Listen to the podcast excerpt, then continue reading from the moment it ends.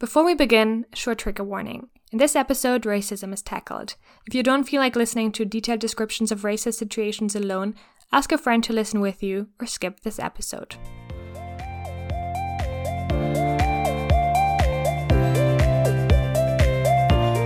Global gedacht, der Podcast, der die Welt auf den Kopf stellt.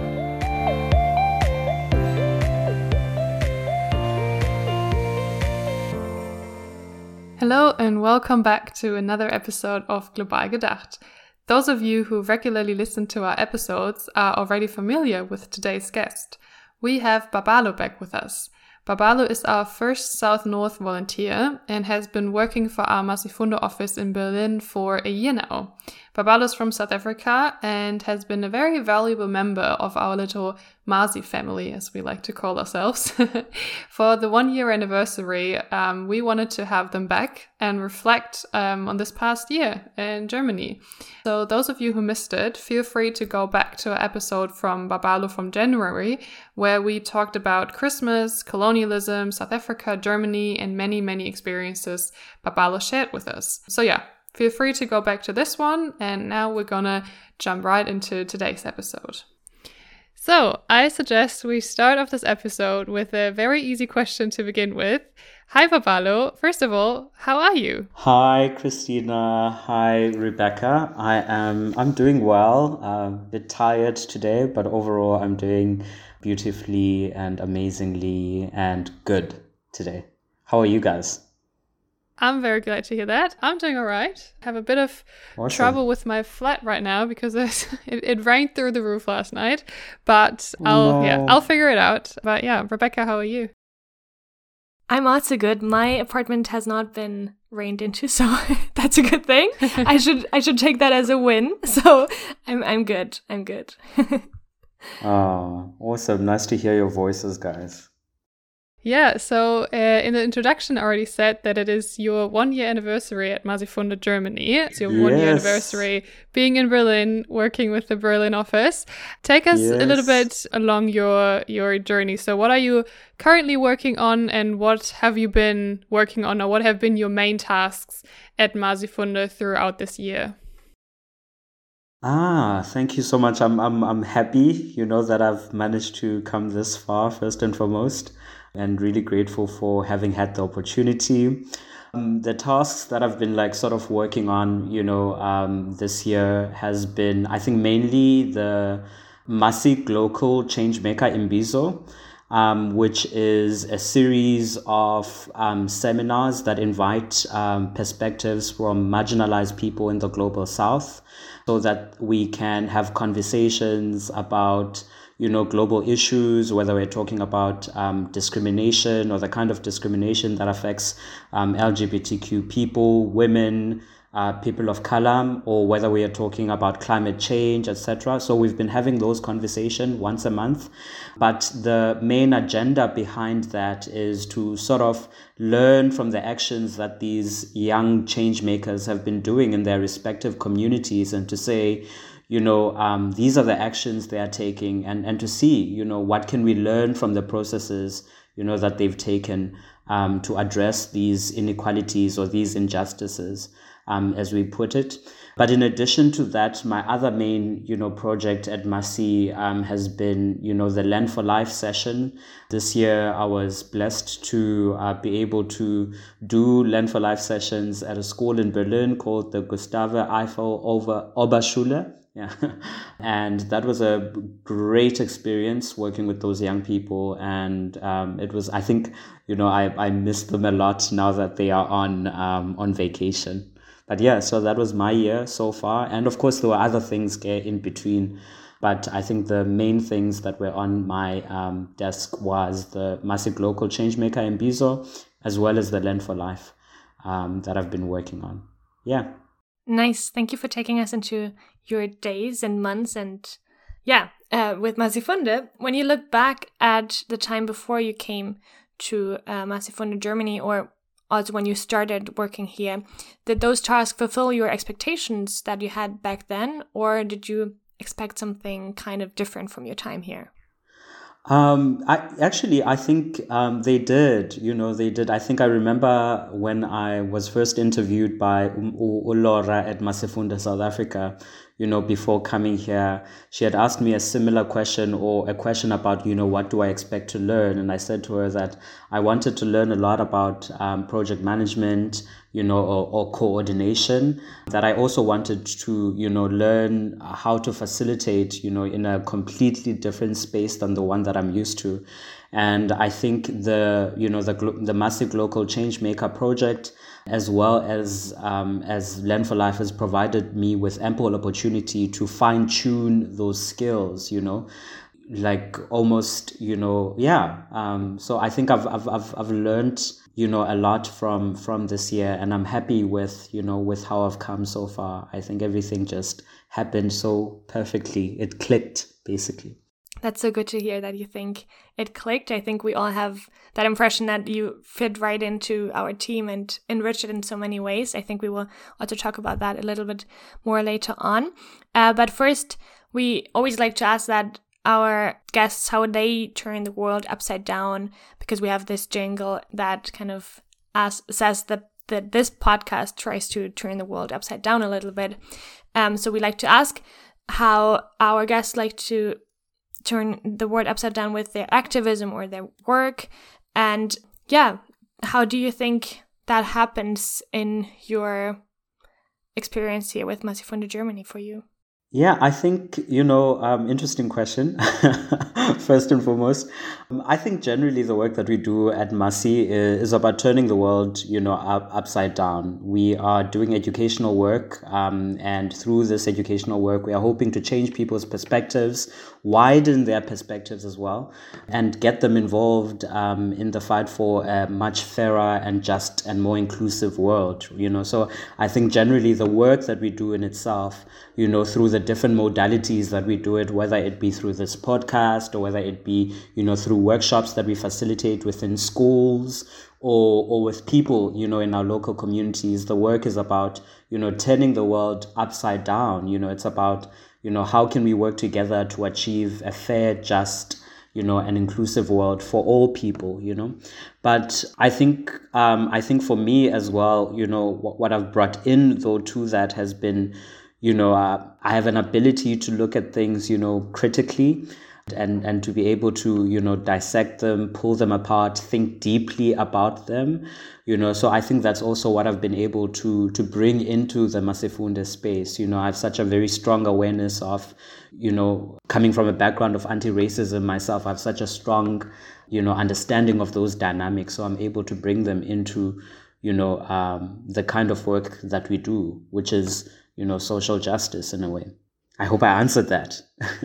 Yeah you even you even kind of touched upon the next question because ah, okay. uh, we would be interested in knowing from you how you bring Masifunde Germany forward. Like what do you concretely bring into the mix? How do you you just said that you click it all clicked. So what kind of gap did you click in? And what knowledge what perspective what skills uh, do you bring in to enrich the team? I, I, mean, you just gave an answer, but maybe you have some more points to that. Yeah, um, thank you for the question. You know, um, I think, you know, coming into Masifunde, firstly, you know, I was already working within um, the education space. Um, was already working within the coordination and facilitation space. So when I came in, I brought with me, you know, that wealth of experience, you know, that I was able to learn through working with young people, diff- people of, of, of, of different colors, different races, you know, different backgrounds, you know, etc. Um, and so when I was coming into Masifunde, I was coming into, you know, I, I, was coming with that, but also coming into a space of people who have actually also been working within that dynamic. So I think that's also why, you know, I was able to fit into, you know, the space, you know, the energy is kind of aligned, you know, from the beginning.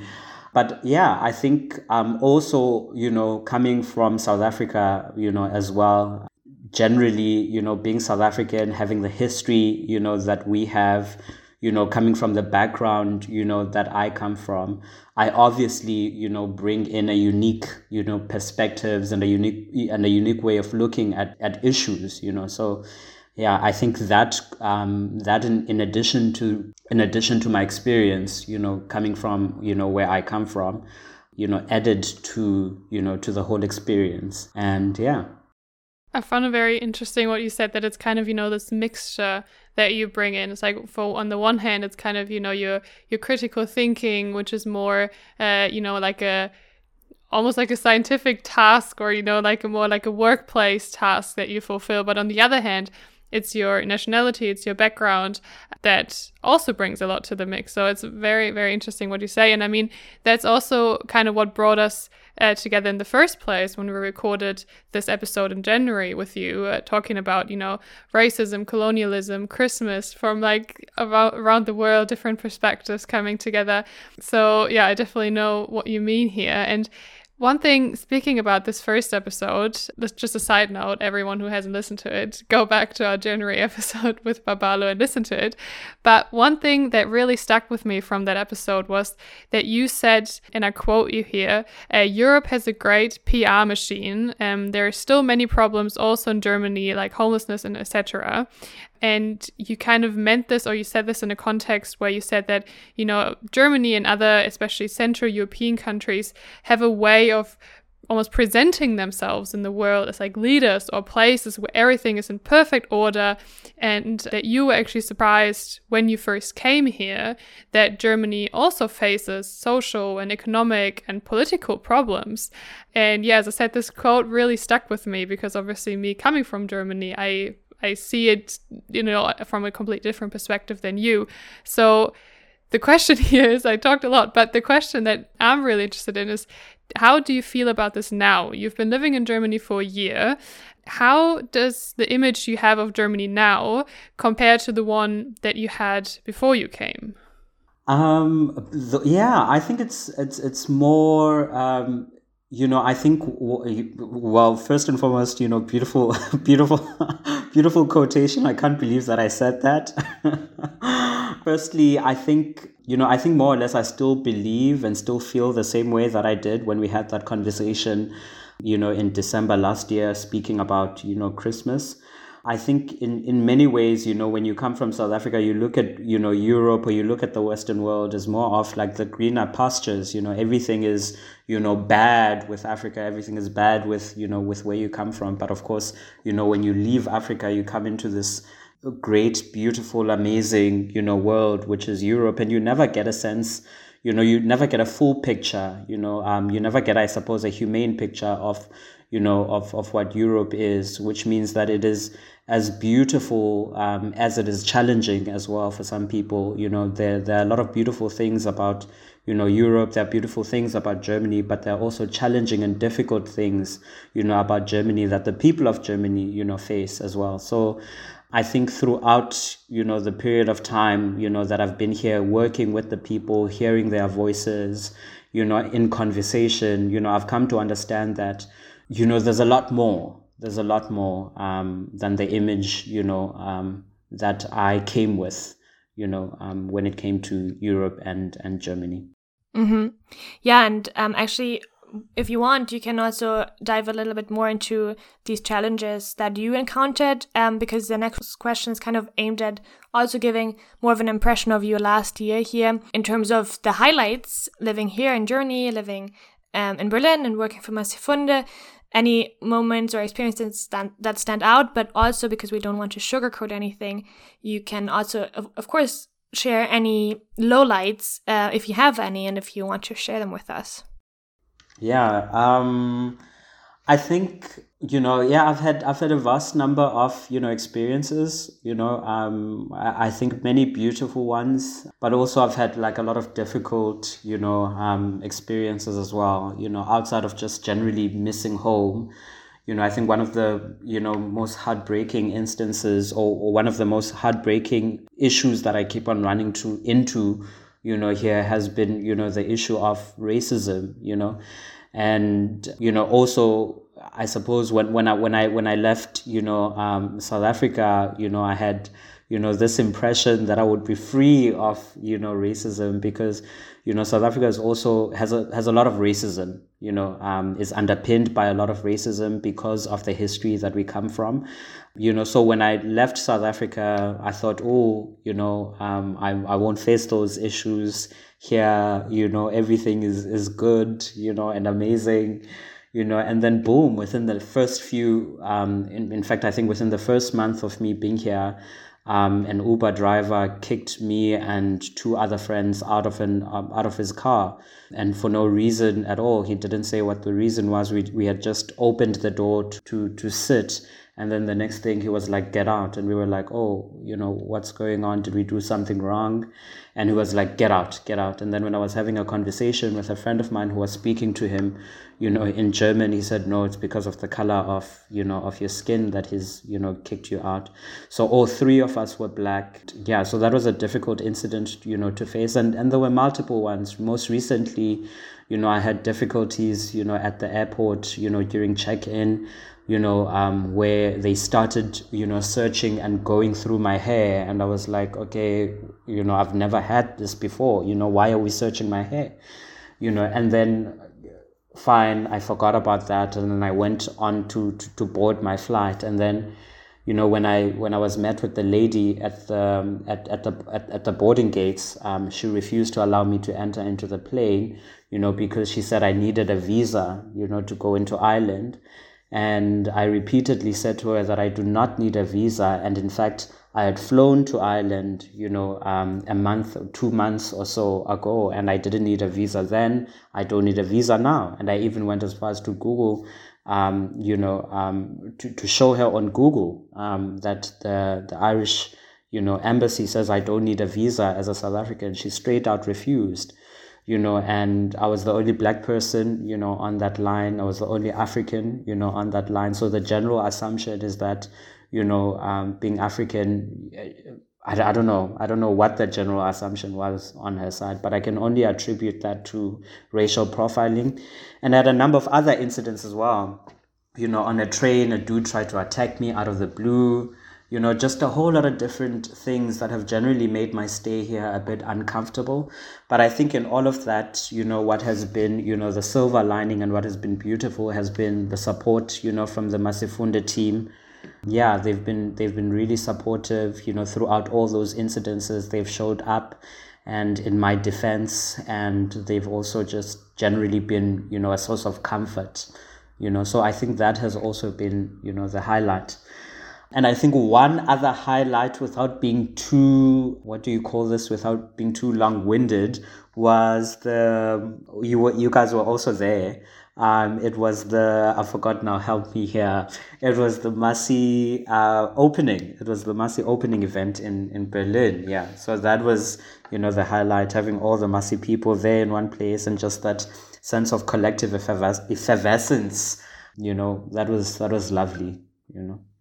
Yeah, that was definitely also a highlight of my summer that we all got to meet in July and we um, finally met in person too, and yeah. it was just so fun to see everybody and also to see the result of so much work that we have this office in in Berlin now, and yeah, it's it's it was very great. And also thanks for sharing your more negative or very negative experiences. And i'm sorry that happened to you and um, it makes me very angry but um, yeah thanks for sharing yeah, yeah, it's really sad, but I suppose you know it comes with it comes with you know being human. It shouldn't, but it does. Yeah. Yeah, but yeah, we talked a lot about this past year now and about your experiences. But the great thing is that you're not leaving us. You will stay here, and uh, your stay has yes. been prolonged. And yeah, you will just stick around longer, both in Berlin, but also in our work um, with Masifunde. So we also want to look into the future. So, and also talk about what you need to make that stay happen. So, what do you look forward to the most for the next half year in Germany? What are you planning? What I, will you be working on? And yeah, give us maybe a bit of context on how it happened that you can stay here now. A lot of questions, but maybe just give us a, a bit of an overview. Yeah, um, so there's a lot in the pipeline. You know, um, the the Masi Imbizo um, is the Masi Global Changemaker Imbizo is coming to a close, and however, part of that is this concept um, of the storybook, which aims to archive you know the stories that we've heard and the lives of the people that we've you know we've seen throughout our journey this year and so that is still an ongoing process and we hope to you know produce um, a, a, collection of comics that can be distributed to schools or that can be used as part of a Land for Life facilitation session. Um, so that is one project that is exciting and that I'm like really looking forward to um, over the next few months. Uh, but also, I'll be continuing with Land for Life um, as well at the Gustave Eiffel Oberschule. I did really well um, with the young people there, and I'll be continuing um, when they open again.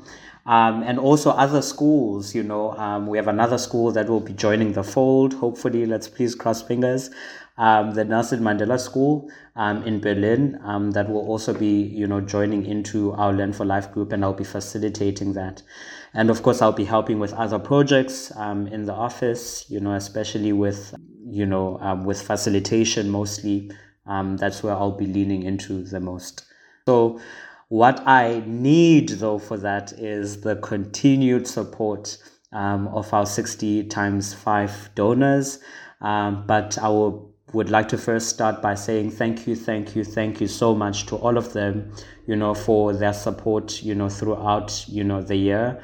Um, without them, this would never been, you know, possible. This would never have been possible, and and I really appreciate, you know, their contributions um, to my journey. And I would like to appeal to them again to please continue supporting until the end of February 2024, which would mark my final month in Germany and in Berlin, and with um, with the projects that I've been working on at Masi.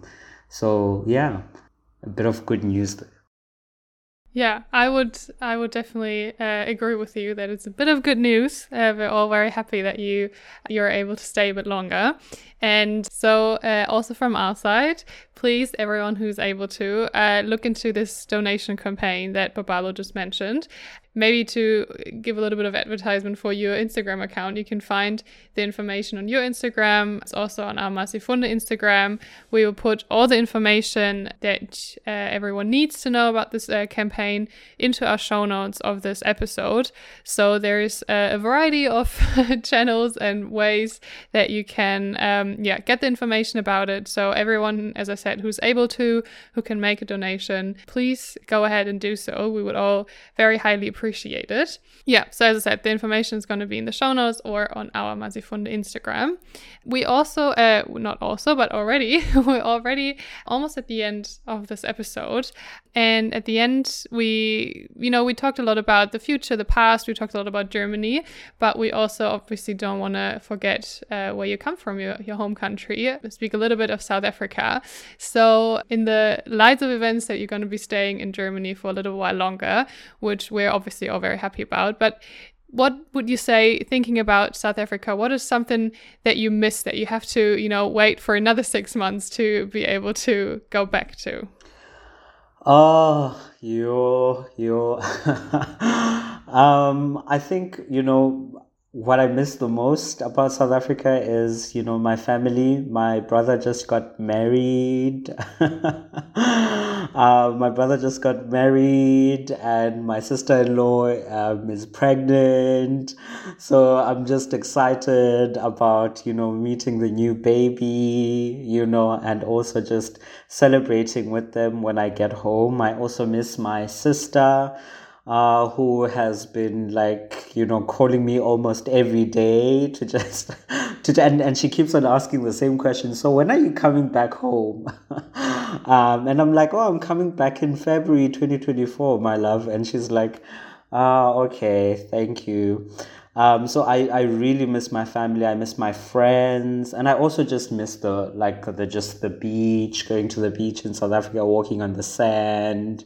You know, I miss that, and yeah, I miss the Masi offices as well. Uh, my Maito, you know, the coffee there. You know, yeah. So yeah, those are the those are the things that I miss the most about you know South Africa, um, and home. Yeah. Yeah, I feel like everybody who has been away from home in another country can resonate with that. That sounds like a perfect uh, description of how homesickness feels. yeah. I'm not sure if it's homesickness, but. or, yeah, at least like, like missing it. yes. Yeah. But yeah, yeah. Thank you. Yeah, thanks so much uh, to you, Babalo, for taking the time to speak with us another time after our um, podcast episode from January. Again, please check that out if you haven't done so yet. Um, and yeah, we are very happy to have you with us longer, Babalo, and to be working with you, Thank you. more in the future. Thank you. And who knows, maybe we can do another one of these update uh, episodes in another six months Mm-hmm. and see what has changed and see how you've been doing. So, yeah, definitely uh, stay tuned for that. Yeah, no, definitely, definitely. Thank you. Thank you so much, guys, for the opportunity. And also just wanted to take the time to thank um, the Masifunde team, you know, um, in Germany for, you know, the support in the journey. And also the Masifunde team in South Africa who made it possible for me to be here. Um, jo- Yo- uh, Jonas, um, Laura and everyone, you know, back in South Africa, sending you all love. And also thank you to our 60 times 5 donors, you know, for their donations over the few months that I've been here. Thank you, thank you, thank you so much. Yes, thank you. And yeah, um, talk to you soon, Babalo. Goodbye. Yes, bye. Yeah, we hope that you, Babalo, will have a great time in Berlin, Germany in general, and especially with all of us people from Masifunde in the coming months. We can't wait to follow your work and input further. And also, thanks for listening to everybody. We hope you like this episode with some Masifunde behind the scenes as much as the others. Also, don't forget our 60 times 5 campaign that we talked about before. If you're already a donator in that campaign, please consider going on donating. And if you are not part of the campaign yet, please consider starting to donate for Babalo's Day. It's about insurance, language classes, yeah, kind of everything that has to be done, administration costs and rent in Berlin that is very high, as probably most of you know. So, yeah, it's just an addition to fund his stay. And the area of interest for the following months will be the big topic of food security in this podcast. So stay tuned for our angles on that and some interesting insights into different perspectives. Also, check out our Instagram for accompanying content and rate Global Gedacht on your preferred podcast platform. Also, feel free to DM us or email us to podcast at masifunde.de for your thoughts and feedback. Have a great day and enjoy the rest of the summer. Bye!